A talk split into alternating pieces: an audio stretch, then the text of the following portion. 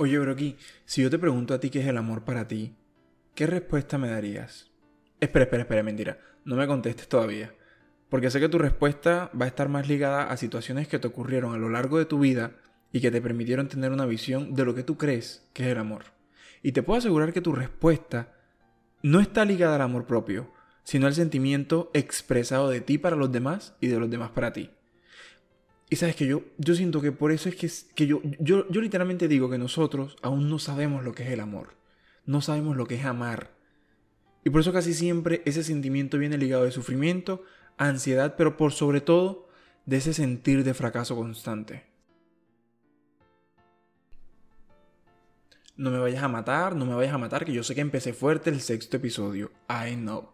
Pero necesitaba contextualizarte de lo que versará nuestra conversación esta noche pero ve, antes de empezar, voy a echar para atrás y te voy a pedir disculpas por no haber subido episodio la semana pasada. Yo estoy aquí hablándote siempre de mi experiencia y creo que por eso es que esta conversación entre tú y yo siempre es así de amena. Este episodio no iba a versar sobre el amor. Yo aquí venía a hablarte del perdón. Pero realmente me sentía como un impostor diciéndote desde acá, hey, perdónate a ti mismo antes de perdonar a los demás, el perdón es la salida y no sé qué y tal y cual cuando yo aún me siento apresado por no ser capaz de perdonarme a mí por permitir a otras personas romper mis límites. ¿Sí?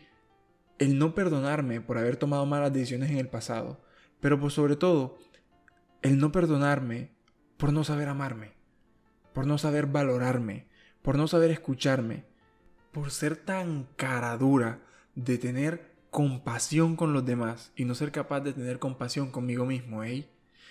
Y es por eso que yo siento que tú y yo aún no sabemos a ciencia cierta lo que es el amor. Porque sí, o sea, lastimosamente las películas y las series simplemente nos muestran que existe. Los libros nos hablan de cómo se siente y el mundo nos enseña que, pues, es posible.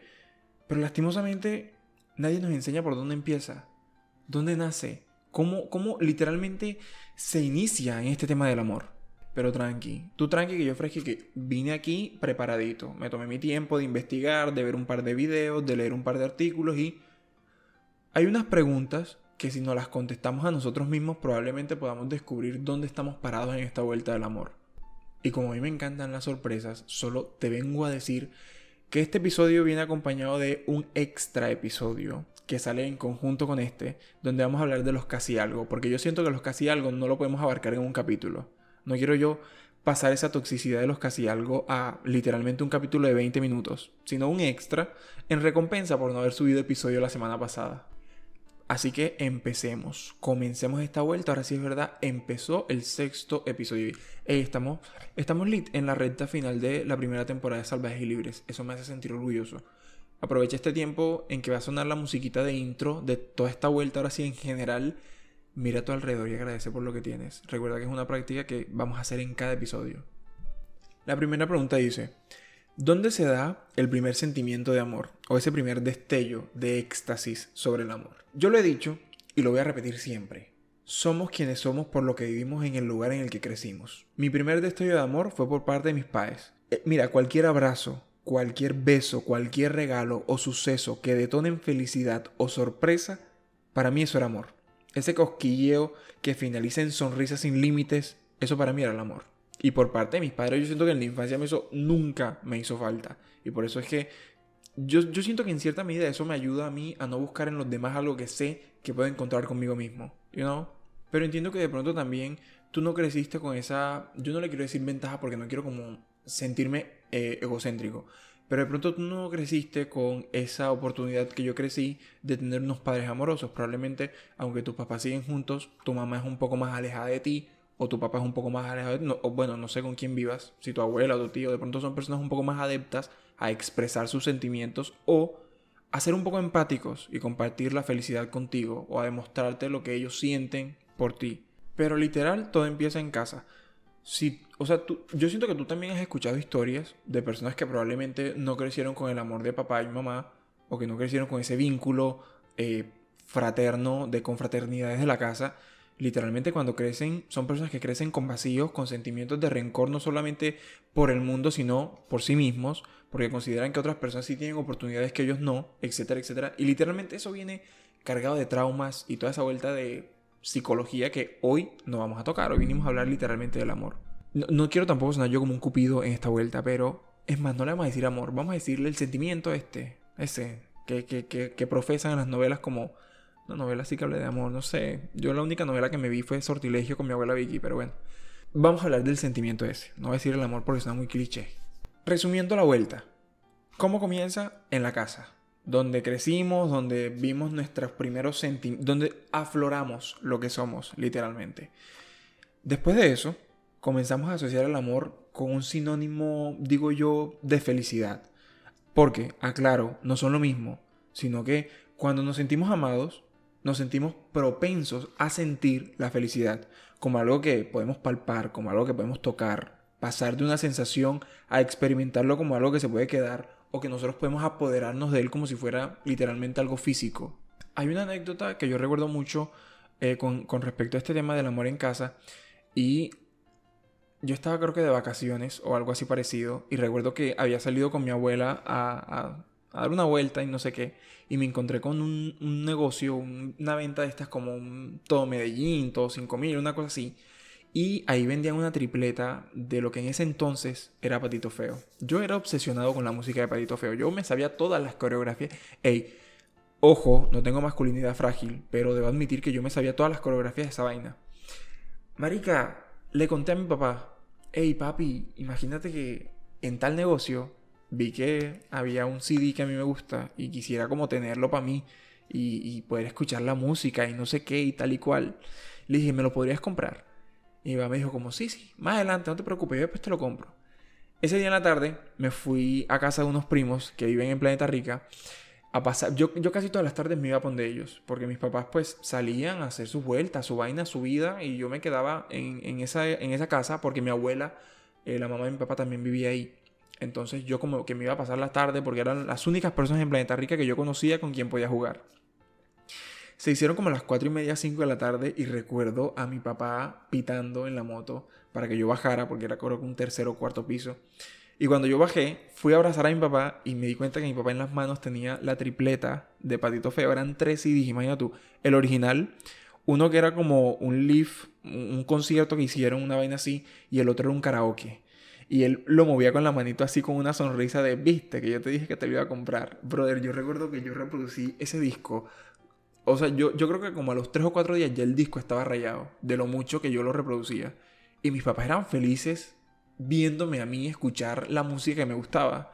Y yo siento que ahí fue donde yo literalmente comencé a sentir lo que era el amor real, literalmente con mis padres. Sí, probablemente cuando comencé a crecer y comencé a cambiar la perspectiva que tenía de la vida, ellos se volvieron un poquito más rudos o un poquito más, más duros conmigo, pero entendiendo que en cierta medida querían protegerme. No voy a recriminar o justificar ciertas acciones que yo hoy en día sé que no fueron buenas para conmigo, pero entiendo que todo hace parte de ese proceso de crecimiento personal entre ellos y yo. Siguiente pregunta. ¿Cuándo encontramos nosotros el amor fuera de lo que somos? Y, y aclaro, cuando cuando hago referencia fuera de lo que somos, es como fuera del entorno familiar, fuera del entorno en que crecimos, fuera del entorno de los amiguitos de la cuadra, lejos de ahí. Y lo descubrimos, siento yo, que cuando sentimos esa chispa de éxtasis temporal al ver a un individuo o a una individua en particular. Por ejemplo, todos en primaria tuvieron una traga. Todos. En primaria tuvimos una traga. Y nos desvivimos por esa traga. Que sentíamos que tocábamos el cielo con solamente compartir la merienda del recreo juntos. Ojo, yo no formo parte de ese grupo. Yo a esa edad estaba, supongo yo que zampando un columpio peleando para que no me bajaran de ahí. Pero mi primera historia de amor fuera de la familia eh, fue a los 12 años. Mi primera relación amorosa fue a los 12 años. No voy a tocar a profundidad ese tema porque aún es un poco sensible. Hay ciertas cosas que pasaron que yo aún no he superado por el hecho de que la persona con la que compartí simplemente no está en este plano terrenal. pero sí, fue mi primer amor mi primera escapa de la casa, mi primer embusta a mis papás de voy a hacer una cartulina a la casa de Luisa y me iba para otra parte, mi primer ir al colegio y simplemente sin, no ir al colegio, sino perderme toda la mañana por otro lado. Mi primera, mi primer sentir de amor fue a los 12 años. Y yo siento que fue una persona que me enseñó mucho porque en definitiva era mayor que yo. Ah, hablar de eso para mí es heavy. Nos conocimos en una chiquiteca de ese momento. Yo estaba como con mis amigos del colegio y llegó así de repente y nos presentaron, no sé qué. En ese momento estaba full de moda el pin de BlackBerry. Nos pasamos los pines y empezamos a hablar. Empezamos a hablar por, por el BlackBerry y después del, del pin a los mensajes de texto, que era lo que estaba de moda en ese momento. Ay, recuerdo yo que ese primer beso fue en la salida del colegio. Yo, yo estudiaba creo que en la tarde, no mentira, en la mañana. Eso fue más o menos como para séptimo. Y yo recuerdo que a la salida del colegio mi papá no me iba a recoger a mí.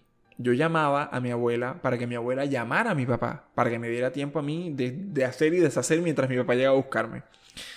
Y yo recuerdo que ese primer beso fue en la parte de atrás del colegio. Habían unos salones que tenían como, o sea, cuando se juntaban varios salones al mismo tiempo, creaban como una especie de pasillo, una, en, como en una parelilla, en no sé cómo se llama eso ahorita. Sí, en una pared alta. Y en esos rinconcitos era que uno iba con, con, el culito de uno a, arrumarse allá.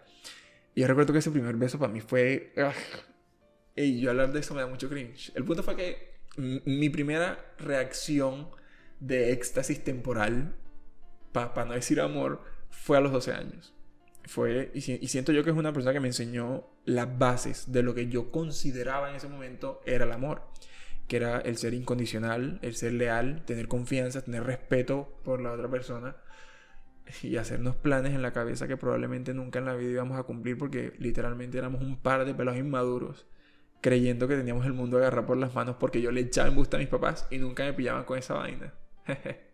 Pero, ¿sabes que si quisieras, si quisiera conocer como tu historia de amor, tu primera historia de amor? Y voy a hacer, siento que una encuesta en Instagram para hablar de eso, porque siento que va a ser muy divertido como recordar anécdotas del pasado oscuro de nosotros cuando subíamos fotos Fara a Facebook. Ey, yo fui Fara. Siento que yo me estoy desviando full del tema, así que volvamos otra vez al principio. Ya sabemos cuándo fue el segundo estello del amor. Ahora, ¿por qué fracasamos tanto en el amor? Dime tú. ¿O, por qué fracasamos tanto en ese sentimiento de éxtasis temporal? Alex David, explícame. Brocky, simple no estamos preparados para amar. Y la razón principal para esto, bueno, o las razones principales, porque yo las enumeré en tres. La primera es la falsa idea de una relación.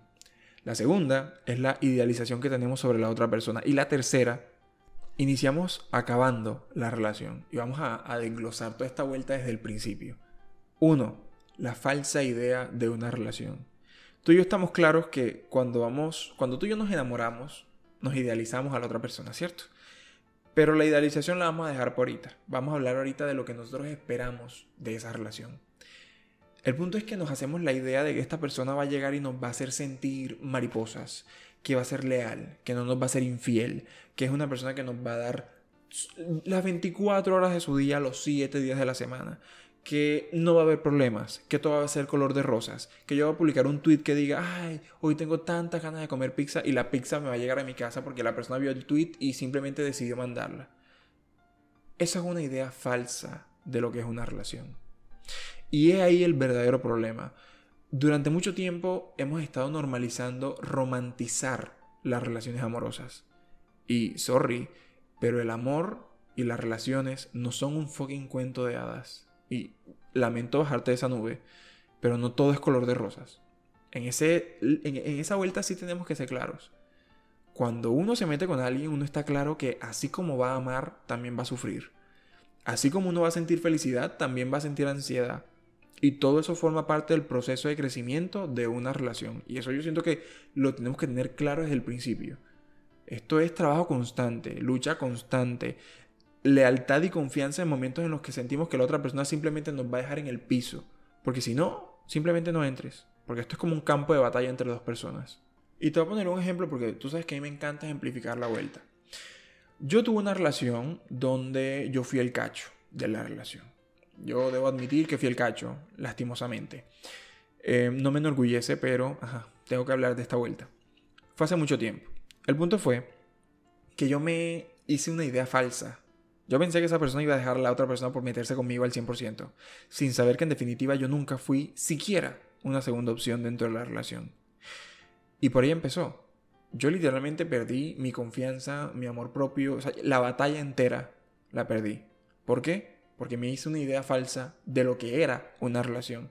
Y eso viene de la mano con el hecho de que idealizamos mucho a la persona que tenemos al lado. Porque literalmente nos metemos cuentos en la cabeza. Y te voy a explicar la vuelta para que lo entiendas mejor. ¿Por qué tú siempre que estás conociendo a alguien la idealizas desde el principio? Vamos ahorita para el tema del man.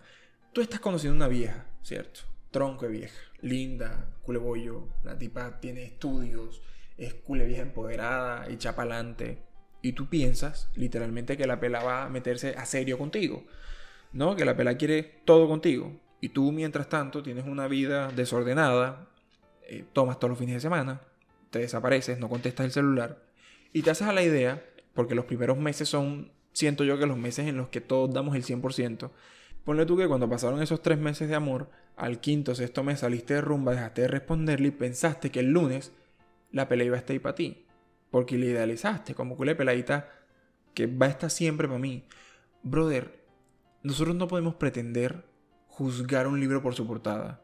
Tú no puedes pretender juzgar una relación por andar con una persona tres meses. Y ojo, yo soy de los que es partidario de decir, si uno tiene que amar a las dos horas, uno ama a las dos horas. Pero tenemos que estar claro que una cosa es amar a una persona y otra cosa completamente diferente es tomar una decisión para empezar una relación. Porque literalmente tú amas, tú sientes, y tal y como te lo expliqué ahorita, puede ser un éxtasis temporal. Lo estás sintiendo en el momento. No quiere decir que vaya a ser un sentimiento que vas a compartir por el resto de tu vida. Pero en sí, pero en sí, ¿por qué idealizamos a la otra persona? Simple. Tenemos falsas expectativas de lo que es el amor. Simple conciso y clarito para que lo puedas entender. Tienes una idea. Bueno, tienes no. Tenemos, porque yo me incluyo en esta cola.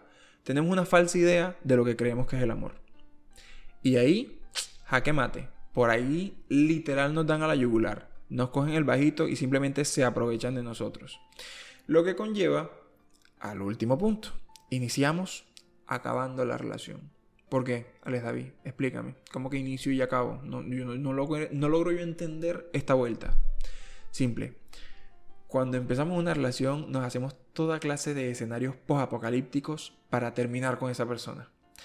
Yo soy uno de los que cuando está en una relación comienza a consumir mucho el contenido de Exponiendo Infieles de Badaún o Infieles de Lisbeth Rodríguez. Porque literalmente yo quiero que a mí me pase una situación así. Yo quiero pillarme a, a, mi, a mi pareja literalmente metiéndome cacho. Y quiero hacerle un show mientras me doy cuenta que me... ¿Por qué? Porque literalmente estoy preparado para lo peor. Estoy preparado para que me utilicen, me ultrajen, simplemente rompan mis límites, excedan mi confianza y mi lealtad y simplemente pase lo que pasa siempre. Estás y no estás. Y siento yo que eso hace parte también del hecho de que a veces normalizamos estar con personas vacías a nuestro alrededor por el simple hecho de no querer quedarnos solos en la vida. Es heavy. Yo sé que fue profundo escucharlo, yo sé que fue heavy decírtelo, pero es real. Y sé que probablemente esté tocando temas que mm, hieran un poquito tu susceptibilidad. Pero sabes que es necesario remover esa fibra para poder encarnar realmente lo que somos. Y ese conjunto de tres cositas hacen simplemente que todo lo que nosotros creemos o pretendemos que es ese éxtasis temporal, ese sentimiento que podemos palpar, se nos venga al piso. ¿Por qué? Porque nosotros no podemos tener una idea falsa de lo que es una relación. Una relación no es algo que llega y se convierte en algo perfecto desde el día uno. Cero, y quien te diga eso te está mintiendo. Una relación es una construcción constante entre dos seres humanos que están dispuestos a dejar todo lo que hay a su alrededor por amarse por el resto de su fucking vida. Por serle leal a la persona que está durmiendo contigo todas las noches. Y literalmente van a haber lágrimas, van a haber momentos en los que tú vas a estar tirado en el piso y no vas a querer salir de tu habitación porque estás pasando por un momento de ansiedad ni el hijo de puta. Y probablemente sea parte constante del proceso en los primeros meses. ¿Quién quita el primer año? Pero no todo siempre va a ser gris. Siento que las nubes están... Es como dice esa canción de Ricardo Arjona. Literalmente no todo va a ser color de rosas. Pero también tenemos que entender que las nubes negras también forman parte del paisaje. Las nubes negras, grises, yo no sé. Yo esa música de cachón no la escucho, pero tú entendiste lo que yo te quería decir. Qué manera tan relajada la mía de hablarte de esta vuelta. Y tú probablemente llorando porque estás recordando a tu ex. Ey, lo siento, pero eh, tú sabes, tú sabes que esto es una vuelta, esto es un paseo. Este episodio es un paseo. Porque a la final El amor también es la misma vaina, es como un paseo. Yo me he dado cuenta que a lo largo de cada episodio yo me he vuelto un poquito más freelance a la hora de hablarte. Literal, el primer episodio me sentía como conjeturado para poder sentarme en esta vaina y hablarte como si fueras alguien que tenía enfrente. Y ahora mismo yo siento que culé relajo tú y yo tenemos en esta vuelta. Pero bueno, de eso se trata, de disfrutar estos 25 minutos como si no hubiese un mañana. Pero volviendo al tema principal. Broki, ya yo identifiqué lo que fue el amor para mí cuando era pequeño.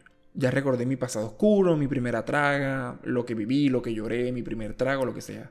Entendí por qué varias de las relaciones que yo había tenido se habían ido a pique. Ajá. Yo estoy claro en toda esa vuelta. No, no, no me voy a volver a equivocar, creo yo. O por ende, ahora sí entiendo lo que es el amor, pero... Ajá. ¿Para dónde vamos? Yo quiero que tú me expliques por qué, luego de todo este énfasis que me has hecho, o sea, por qué nosotros no sabemos lo que es el amor. Y la respuesta es simple ni lo sabemos, ni tampoco lo vamos a saber nunca. Y te voy a explicar por qué. Tú hoy estás amando a alguien, ¿cierto? Y sientes que es la persona que más vas a amar en toda tu vida. Pero probablemente esa relación se acabe. Y la próxima persona que llega a tu vida te demuestra el amor desde un punto de vista completamente diferente a ese. Y es por eso. El amor es algo que nosotros no podemos palpar, nosotros no podemos escribir, nosotros no podemos literalmente sentarnos a detallar lo que es el amor para nosotros, porque cada persona nos va a brindar una forma distinta de verlo y aceptarlo dentro de nuestra vida. Y vuelvo y te repito, deja de idealizarlo, deja de creer que tienes una idea de lo que va a ser una relación perfecta para ti.